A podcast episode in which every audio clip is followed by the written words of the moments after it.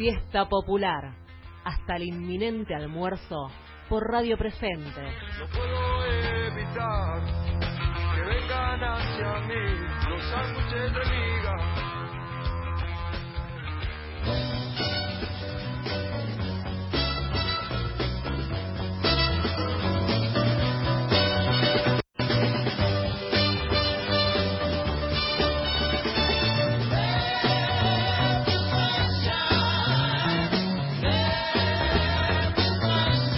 Lo que yo estudié ese tema, lo que yo estudié. Efectivamente.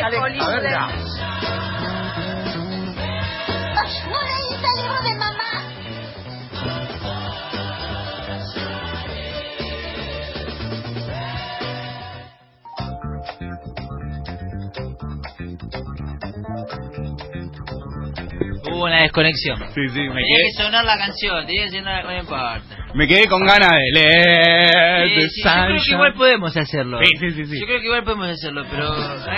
Ay. Es un temazo este de, de Fifth Dimension que, que es muy conocido también porque tiene como una precuela que es Aquarius. Y, y acaban, eh, ¿por qué elegí esta canción? Para este horrible editado que no salió bien porque no tenía la compu con el Vegas. Yo edito con el Vegas. Esta canción me encanta. ¿no? Pero mm, yo si ustedes recuerdan Virgen a los 40. La película, Al sí. final hacen un acorio en cuero. Toca- cantan Aquarius y después cantan esta canción, que es un temazo, y que lo usa mi, eh, mi héroe mediático y youtubero, que es el de Te lo resumo así nomás, cuando algún personaje pega algún viaje cósmico medio lisérgico, le pone esta canción, yo- qué fenómeno, qué tipo, está bien puesta esa canción. Pone muy bien las canciones. Entonces, eh, me parecía que este viaje lisérgico literario necesitaba un poco de, de, de Fifth Dimension, que son unos fenómenos. Aparte, si pueden, escúchenlo en Spotify. Dura un minuto cincuenta la canción. Ah, recortito, un tema de punk. Menos que un tema de punk. Sí, no, pero aparte tiene como intervenciones así tipo... ¿Qué, qué haría Freddie Mercury? ¡Uh, let it shine! No sabemos qué dice. No importa. Eh, bueno, y esta columna literaria nuevamente, estoy acá. En la ocasión anterior traje cuentos policiales y en este caso vengo con la ciencia ficción. Un género que está en boga permanente desde, por lo menos, desde que empezó la Guerra Fría. Desde que empezó la Guerra Fría, que todo lo vivimos a través de ciencia ficción y sobre todo ahora eh, que, bueno, estamos ante el inminente fin del mundo dentro de pocos años el calentamiento global hará estragos y los autores literarios están como ahí, ¿viste? Bueno, este es nuestro momento. Tenemos que trascender antes de que explote todo. Eh, entonces, me parecía como interesante poder traer y, conversar un poco sobre sobre estos géneros. No sé si ustedes son consumidores de la ciencia ficción, ya sea en libros, en cuentos, en, en películas, en series. Ese momento que ustedes hablan. Algunas, algunas, algunas cositas he consumido y tengo en carpeta, el otro día lo hemos hablado, el libro este de Philip K. Que es... eh, Guarda con los editados de Nati. Esto de que algunas cosas he consumido es... Cara. Después te corta y queda muy mal. No, estamos hablando de la ciencia ficción. No, eh, te- te- decía de Philip K. Que sueñan los androides con ovejas eléctricas, es uno que tengo en carpeta. He leído Neuromante, que es un librazo que es como si fuera eh, Matrix, pero en novela, en una especie de futuro post-apocalíptico, pero ochentoso, porque el libro es de los 80. Entonces te imaginas una ciudad muy... Mala película, pero ¿se acuerdan de la película de Mario Bros? Muy mala película. Bueno, Muy mala pero te imaginas esa ciudad, así con esa estética ochentosa de cómo se piensa el futuro. Inmersa. Sí, sí, sí. Muy cargado. Es un futuro muy cargado. O Brasil, ponele, una película más finoli de ciencia ficción. Bueno, así te imaginas, pero es la historia de un este cazarrecompensas virtual neuromante. Es básicamente Matrix. Así que está muy bueno también este libro. Y obviamente las este Ray Bradbury, eh, Isaac Asimov, leídos obligatoriamente en el secundario, por suerte, porque la verdad que son libros que son interesantes y están buenos. Es lo que poco que conozco y he leído de science fiction. José, ¿quería decir algo? Te quería preguntar cuándo salió esa película de Mario Bros. En el 94. 94, 96. Muy mala. ¿eh? No la veas porque... No habíamos ni nacido. Yo no sabía que había películas de Mario Igual si querés mirar el resumen de Te lo resumo porque está muy bueno. Y, y es en tres minutos, cuatro. Juegazo Mario Bros. Pero la película es con Juega. gente de verdad, ¿eh? Una columna de juegos hay que hacer acá. Posta. Bueno. bien, está bien. Adelante, no sé, ¿alguno No, más? sí, Male. Male Eh, tomó el micrófono. No, estaba en una posición cómoda. No, me- No, la verdad no soy gran consumidora de ciencia ficción. Eh, nada, los clásicos sí los tengo leídos, pero siempre me pregunto, por ahí no sé si va por ahí la columna o poniendo un aprieto, pero ¿a dónde va la ciencia ficción hoy?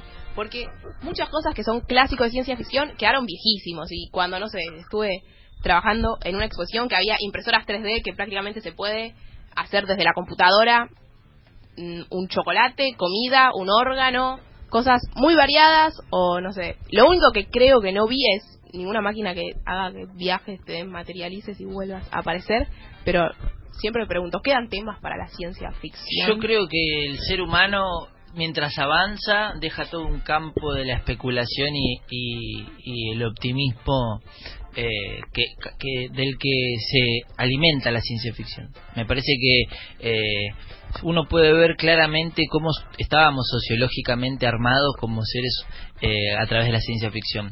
Es muy loco porque el ser humano en 60 años puso un hombre a volar y 60 años después lo puso en el espacio. Entonces, eh, en- y es en esa época en la que es- se levanta como, como género y como que tiene toma su toma su fuerza, toma su envión. Pero la, la, la ciencia ficción nace mucho antes. Eh, Mary Shelley es uno de los primeros exponentes con Frankenstein, algo que todavía no hemos podido hacer, digo.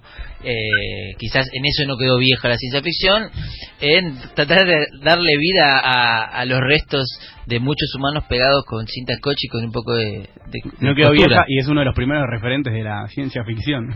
Eh, pero es muy loco. Eh. Eh, basado un poco en un mito, el mito de Prometeo, eh, se piensa en, bueno, ¿qué pasa si los humanos jugamos a ser dioses? Yo creo que es ahí donde está la ciencia ficción metiéndose un poco en qué pasa cuando el ser humano transgrede un poco su poder eh, mundano. Eh, tengo la definición tipo Wikipedia que es un género especulativo que relata acontecimientos posibles. Lo que ellos que te dicen es, bueno, si cambiamos esto, o si, si mejora esto, o si hay un avance acá, esto podría ser eh, el resultado. Leía el otro día en un, en un prólogo de un libro de Philip Dick, de compilado de cuentos, que la buena ciencia ficción no es la que te queda en la cabeza personajes o lugares, sino en que el momento histórico sociológico es el que te impacta. Y si vamos a un algo, eh, qué sé yo, bien para todos, al alcance de todo de nuestro, Matrix te pega porque están las personas son eh, cultivadas por las máquinas, son baterías. O sea, ellos como ¿qué hacen? Hacen un neo, hacen un personaje para que vos te acuerdes siempre, pero el impacto de la ciencia ficción es este.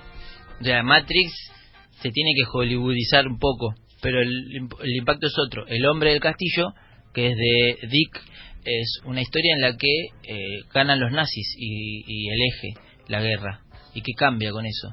Ahora, no te acordás de un personaje después de leer el libro, no te importa. El tema es qué pasa que cu- cuando cambia esto.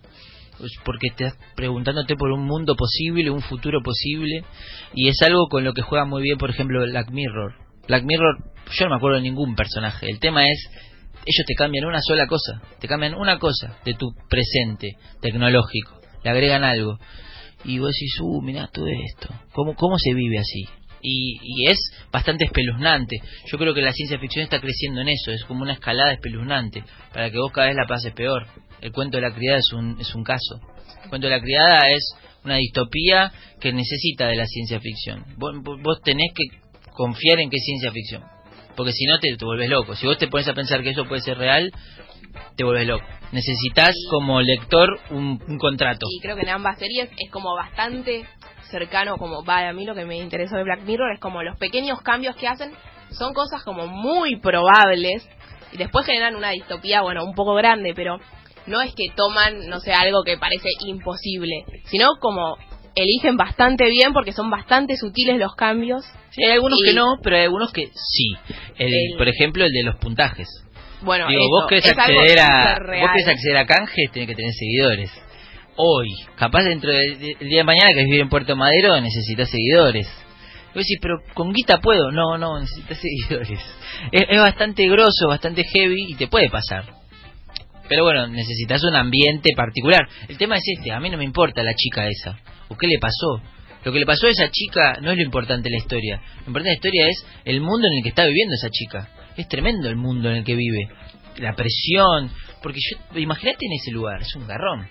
Pero bueno, vamos a un poco más lo teórico, por decirlo de alguna manera. La acción puede girar en torno a un gran abanico de posibilidades, que puede ser viajes interestelares, como en la saga Imperio, o con lo que ocurrió Star Wars toda la vida, con la conquista del espacio, como en Crónicas Marcianas, eh, una consecuencia de una hecatombe terrestre, como sueñan las ovejas con eh, a- ovejas eléctricas, o sueñan los androides, perdón, con ovejas eléctricas, o puede ser algún que otro cuento de, de Ray Bradbury, el que me voy a mencionar, la evolución de los robots, en como en Yo Robot, esto de que puedan sentir, esto es re loco, y en Yo Robot se ve, en la película, en Yo Robot es una compilación de cuentos igual, la existencia de civilizaciones... El nombre bicentenario también es otro muy bueno. También, ese- esa es Muy muy buena.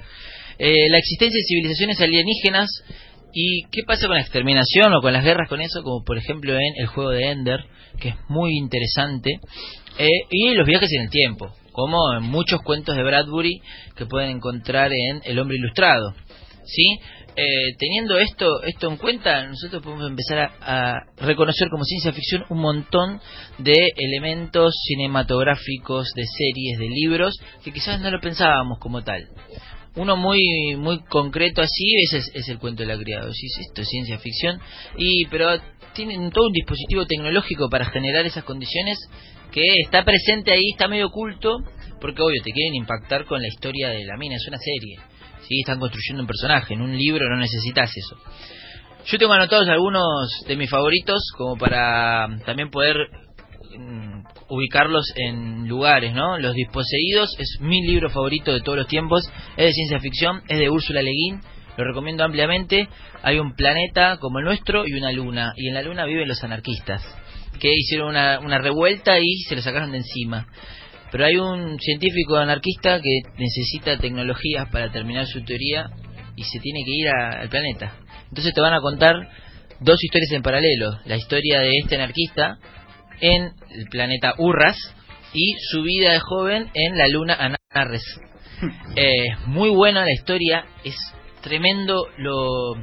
Primero, imaginar un mundo anarquista es muy difícil, porque no ha pasado, no ha sucedido, está completamente en la, en la imaginación de alguien, pero creo que trata de ser muy fiel con su con sus creencias esta autora y aparte esto de, de poder relatar la miseria de la gente para mí es un arte porque uno ante la miseria lo primero que hace es impactarse y tratar de viste vivir con eso y ella lo puede relatar de una manera impecable la última pregunta de Asimov es un cuento en el que nos preguntamos todo el tiempo, che, ¿qué va a pasar cuando se agote la energía en el universo?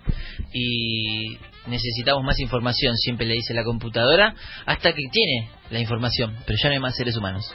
Y bueno, ¿qué hacemos con esto? Es muy loco. Eh, después tengo El otro pie de Ray Bradbury, que es un cuento de antología eh, ubicado en eh, El hombre ilustrado. Los negros se fueron a vivir a Marte, y los blancos se quedaron en el planeta Tierra, pero se mataron a bombazos en guerras. Entonces va uno a, a Marte a pedir alojamiento, o sea, a pedir que lo puedan vivir ahí los blancos. Y los tipos empiezan como, no, ustedes van a tener sus baños separados y van a ir al fondo de los micros y van a vivir como vivimos nosotros, hasta que se dan cuenta que no, ellos no quieren hacer lo mismo. Es muy loco. Eh, Tomando, digo, un hecho de un época. hecho de época. Y ahora vamos a ir a eso. Eh, viaje por cable de Clark, muy interesante, lo leí en inglés en el CECIE. Es esto que vos decías, desmaterializarse y viajar a través de un cable y poder materializarse en otro lado. Y es como un folleto en el que un tipo está contando las ventajas de viajar por cable, pero que él no se anima a hacerlo porque y te cuenta todos los casos en que la salió mal. Pero está muy bueno en la historia. Y después tengo uno más que nada porque eh, por, por ser argentino. A mí la verdad que la ciencia ficción argentina no me gusta mucho, me parece que pifa en algunos lados. Leí una vez un cuento que estaba bueno, que era que llovía en Australes y la gente se los, guarda- se los guardaba y un tipo los mete abajo de la almohada y cuando se despierta hay un charco de agua. O sea, nevaban aust- Australes como para burlarse de la inflación, ¿no? De ese programa económico. Estaba muy bueno, pero no sé quién es, lo perdí. Ah, bueno. Pero Lo- no, lo- ya va a venir. El día, sí, todo llega siempre es la Sí, frase sí, todo de- llega. Y está el Eternauta de Oestergel, que, a ver, es una historia impresionante. es impresionante. Eh, no, no quiero hablar mucho del tema porque yo quiero hacer algo con Oestergel en algún momento acá. Pero si pueden leerla, es una historieta argentina dibujada por Solano López, escrita por Oestergel, impresionante. Eh, hay mucho de esto del héroe colectivo y todo lo que se habla. Estaría bueno que lo leamos primero como para después, viste, para no meterse en, en un terreno pantanoso. Me parece que los personajes están muy bien logrados y eh, hay una cuestión ahí con el tema de los villanos. ¿Qué tan villanos son los, los villanos visibles? Y eso está muy bueno.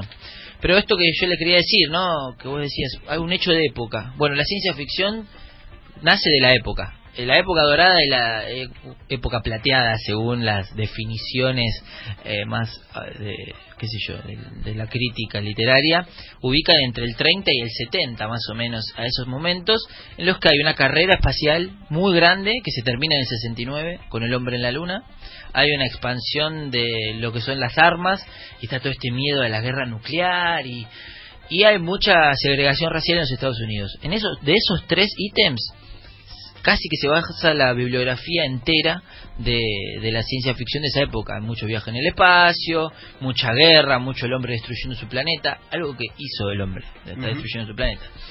Pero bueno, del ciencia ficción, y con esto quiero cerrar, sale un género que es el que consumimos mucho, que son las distopías.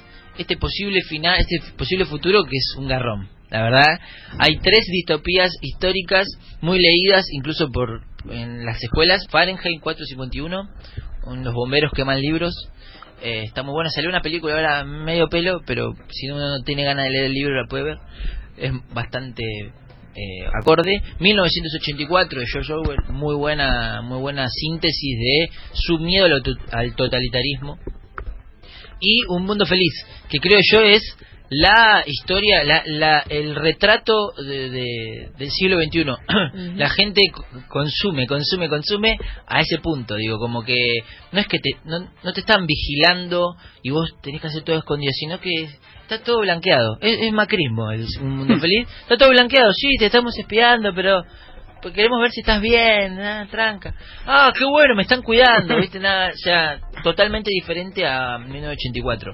Lo- de hecho, los ministerios que tienen tienen unos nombres bastante curiosos. Secretarías, Malena, secretarías. No, no, no, no, no las del macrismo, las de la novela, pero por eso se asemejan a las del macrismo. Uy, perdí el audio. Bueno, no importa. perdí el audio, Eh, pero bueno. Sí, se, se perdió el Estamos al aire porque se perdió el aire. Bueno, joya. Bueno, y me traje como siempre tipo un top 10 de películas. En realidad son varias. Pero como para estas temáticas ¿Está la de Mario que van saliendo, no. Eh, mi, mi película favorita es Terminator 2. En eso soy muy básico. Sí, señor, Para sí, mí señor. Terminator y el viaje temporal y el tema de los robots y Schwarzenegger, chicos, todo bien, pero es un capo. Eh, es mi película favorita. gobernador. Está ahí arriba. Después sobre ciencia ficción y quizás lo que me gusta de esta es que no es eh, no, no hay que cambiar todo. Solamente hay que ponerle un condensador de flujos a un auto. Es volver al futuro. Volver al futuro para mí es un- una película de antología. Las tres ¿Cuál? me gustan las tres. La dos es increíble. La uno es muy bien lograda. La tres es che Había estamos, medio había- corto de guita. hacer la tres. estamos medio corto de guita, pero es, son buenísimas, a mí me encantan. Después Yo Robot, yo la recomiendo como película, me parece que es una gran condensación de lo que quería decir Asimov en sus cuentos. Eh, hay una escena brutal con Will Smith y el robot en el que le dice, bueno, sos como yo, vos sos como los humanos, vos no escribís canciones, vos no haces pinturas, vos no podés, y vos sí, le dice el robot, vos sí. Y el, y el viste, como Will Smith se queda, dice, ¿qué me está diciendo este? Y cuando como que le, le responde y el robot se enoja y le pega a la, a la mesa, ¿cómo que un robot se enoja? ¿Cómo que un robot tiene esta capacidad de empatía? Está bueno porque en caso de que existan los robots en algún momento de la historia, vamos a tener que tener esto en cuenta, ¿no? Eh, que no pase. Después, el planeta de los simios yo creo que es la eh, historia eh, de ciencia ficción sobre los viajes espaciales, porque se van del planeta, no saben dónde vivían antes y caen en un planeta habitado por monos y resulta que era el planeta de ellos. Es muy loco. Hubo un spoiler tremendo ahí. Bueno, pero, se averigua rápido eso. pero claro, o sea, las películas son ¿Quién muy viejas. vio? Hay que ir a buscarlo a la No, casa. pero son las muy viejas, están, o sea, las máscaras, son, las caretas son horribles. Careta. Está bueno la joda que hacen los Simpsons. Doctor Say. Doctor Seuss. Ah, no. Doctor Seuss, muy bueno. Eh, y también están las nuevas películas en las que actúa uno de los mejores actores de Hollywood de este momento, que es Jane Franco, en su peor papel, eh, que es un doctor en que tiene un mono y le empieza a aplicar una droga que le, le permite pensar más allá y bueno ahí se- sería el comienzo es muy buena después la, Claro, la- típica. la precuela de la Claro, historia. la precuela Mm. después la típica Star Wars bueno sí Star Wars ciencia ficción a mí no me dice nada Star Wars a mí me gusta mucho, no me eh. dice nada me, me parece sí que le, le aporta mucho que eh, Darth Vader sea John Earl Jones que es, que es un, un capo, que es Mufasa. Eh, John es Mufasa y Darth Vader. Es tremendo esto. Eh, pero bueno, ya son nueve películas, además de las historias de Star Wars. Se está como estirando mucho esto. Sí, están re- haciendo redituable el negocio que ¿Ustedes había quedado estancado. vieron? ¿Vieron? ¿Vos viste todas? Yo las vi todas. Soy seis. ¿Cómo recomiendan No, las últimas tres no. ¿Orden original? No, el, orden- el original, porque Orden. son películas diferentes, están contando historias distintas. Sí. Mirás, además empezás a ver las tres primeras para mí son mucho a, Son mí, las a mi mejores. gusto, son las mejores porque no tenían guita, literal, no había plata y era un palo el sable, era un palo con un efecto de luz y vos te das cuenta que está bien muy bien logrado. El no- Yoda, sí, el Yoda Es un muñeco es un verde. muñeco verde, pero me parece más real que el CGI. Que después viste cuando lo hacen con CGI, Sí, que computarizado, animado, que vuela. Es- vuela. Es mucho, lo- me lo creo más y, y es más rudimentario, pero me parece mucho más interesante la propuesta eh, de las tres primeras. Bien, sigo con eh, las recomendadas. Meto un combo de cuatro. ET, Alien, Depredador, Marcianos al ataque. Hay como un entre lo bizarro sí y lo bien hecho. ET, bueno, todos sabemos, llevó a eh, Drew Barrymore al estrellato. Sí. Es la película con el niño que tiene un extraterrestre en su casa y lo, lo quiere devolver. Es muy loco. Está esa imagen de él en la bicicleta volando.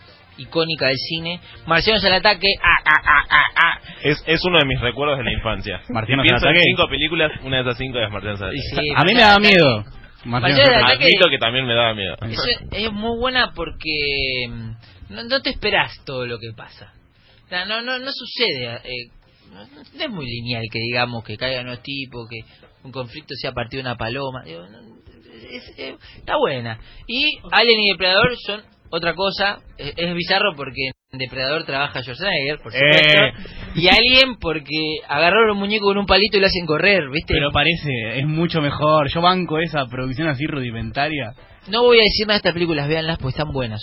Después, Para, pregunto, en este River Boca eterno que tiene la Argentina, ¿Alien o Depredador? Depredador toda la vida. Toda la vida. Toda la vida. Me quedo, me quedo con Depredador también. Además tenía sentimiento Depredador. Alien es un asesino. Pero medio tonto, porque necesita parir, ¿viste? no sí, es sí. un asesino. Depredador. No es, no es un asesino así planificando. Ni que fuera malo parir, boludo. No, no, Pará, no, pero no es, parir. pero es un asesino, pero es un asesino por necesidad. El depredador es un deportista. Ah, es otra cosa. Bueno, después tenemos Jurassic Park, Sos un capo. película que no la toman como ciencia ficción, pero loco, están engendrando dinosaurios, papá, esto es ciencia. Están muy buenas, a mí me encantan las Jurassic Park. Es el otro día en estudios, hay un canal que se llama Estudio, no sé cuál es, y las pasaron en loop, 1, 2, 3, toda la semana. Estuve toda la semana cada vez que, uy, Jurassic Park, eh, Jurassic Park 2. Me gusta Jurassic Park que levantan la figura de- del Velociraptor, que me parece mucho más piola que el Tyrannosaurus Rex. Que les voy a bajar línea con esto. El Tyrannosaurus Rex no era un buen cazador. Era ruidoso, era lento. Entonces, ¿qué era? Era carroñero, era ladrón de comida. El Velociraptor cazaba, el tipo tenía un buen olfato. Era un fondo buitre. Sangre, sangre, voy a buscarla. Y empezó a hacer ruido, quilombo, así se van. Y me como lo que quedó. Nada. Pero igual Ciencia. Ciencia, no, Ciencia. puedes rebatir la ciencia. Vamos a quemar el observatorio Ciencia, para no que no metafísica. pase. Después me voy más a. Bueno, si me quedo una más. Interestelar, que es sobre los viajes en el espacio, es brutal para mí, está muy bien lograda. Y me quedan después las que son distopías. Y las cierro ahora rápido. Matrix, vos la nombraste, es la película con la que todos entramos a pensar, a dudar sobre nuestra existencia como seres humanos o a empezar a dudar de microondas y la licuadora, che, ¿qué onda? ¿Qué va a pasar con esto?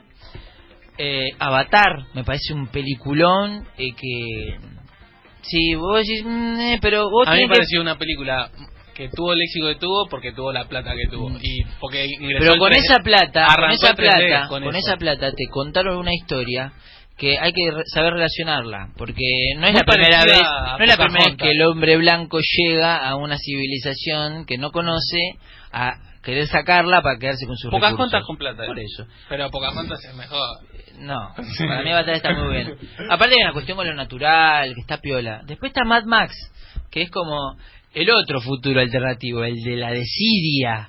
Es un futuro en el que está todo hecho mierda y está buenísima. Si pueden véanlas, son dos eh, las que yo vi, no vi no sé si hay más. Yo vi dos, están muy buenas. Me queda la última, eh, que no, no sé si sabían que era ciencia ficción, eh, los Juegos del Hambre.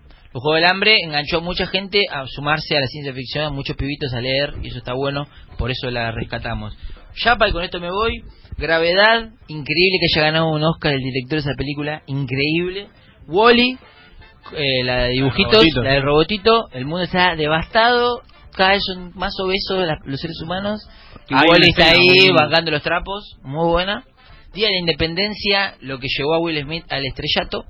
eh, y Armagedón, por supuesto, con la canción de Armagedón, con Bruce Willis dejando a su hija vivir la vida con este tonto, ¿cómo se llama? El que es Batman ahora, el peor actor del mundo. Pero no, no Ben Affleck. Ah. ¿cómo vas a...? Dejalo a Ben Affleck ahí, andá vos con tu hija, estás haciendo un favor. Ah, un desastre, pero la ciencia ficción vive entre nosotros. Vos dijiste que íbamos a escuchar una canción relacionada. ¿Y Shumanji? ¿Te quedó fuera? Es buena. ¿Película? Me quedo afuera. Me quedo afuera. No, Shumanji. Para mí, una Shumanji- sección de José para mí quejándose de Shumanji lo que es una, una historia de, de cuento fantástico, no es de ciencia ficción. Estaba Para mí. Se cerró el culo, ¿eh? Se nos cortó la luz. No, ah. Bueno, sí, contamos. Fuimos con Fer eh, a la disco, al discotecario que tenemos ahí, que tiene su guardilla en un secreto edificio de la ciudad de Buenos Aires. Y siempre nosotros con Fer vamos y le planteamos: tenemos tal tema, hablamos de tal cuestión, de tal canción, de tal este, temática literaria. Y esta vez lo abordamos y le dijimos: vamos a hablar de ciencia ficción. Nos ofrecieron cosas horribles. Sí, nos ofrecieron mucha porquería hasta que después dijeron- nos dijo, muchachos, ¿a ustedes les gustaba antes de que sean acusados de abuso, él mató? Y dije, Me gustaba, ya no. no sabías así. bueno, No, estoy siguiendo el chiste. Ah. No lo dijeron eso, ¿eh? no, No, pero dijo, ¿le gusta? Sí, sí, nos gusta, él mató una linda banda. Bueno, ustedes no conocen nada, muchachos. ¿Saben que ellos homenajean, por no decir copian, a una banda que inventó el indie en español? Que esa banda se llama Los Planetas. No teníamos idea. Entonces dijimos, bueno, cuéntenos un poquito más, ¿qué es esto de Los Planetas? Y nos empezó a decir eh, que Los Planetas es una banda española, nos contaba, ¿no? Estábamos muy sorprendidos, del año 93 que nace en Granada, o sea, varios años antes que él mató. Y que además en sus letras aparece como la de los espíritus diferentes cuestiones distópicas. Vieron que hay tema de los espíritus que habla que se pone en un techo y empieza a matar zombies con una escopeta. ¿bien? Hay varios temas de los espíritus, de los espíritus, digo, de él mató que tienen esa temática distópica, eh, de ciencia ficción. Y los planetas, que también tienen la misma temática en sus letras y tienen guitarras muy parecidas, son posteriores en España. Pasa que es una banda que no es muy conocida. Entonces nos dijo, y no solo eso que tocan estas temáticas, sino que les voy a poner un tema de los planetas que se llama ciencia ficción y que hace un resumen perfecto de lo que ustedes van a hablar en esa columna.